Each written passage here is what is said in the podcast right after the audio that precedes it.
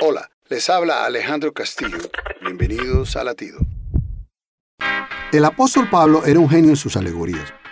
Por ejemplo, en el capítulo 6 de la epístola a los Efesios, Pablo nos trae la analogía de la armadura de Dios. Posiblemente Pablo, que se encontraba preso, veía a los guardias que lo vigilaban y se inspiró para escribir esta analogía y comienza con un consejo extraordinario porque no tenemos lucha contra carne y sangre, sino con las potestades, contra los gobernadores de las tinieblas. O sea, esa lucha que tienes hoy con alguien, un compañero de trabajo, otro estudiante del colegio o alguien en la iglesia y que te tiene afligido, debes pensar que la lucha no es con esa persona, sino con las potestades y los gobernadores de las tinieblas.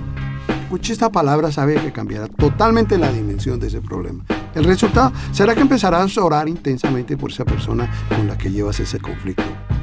Practícalo hoy mismo. Latido les llega a través del ejército de salvación.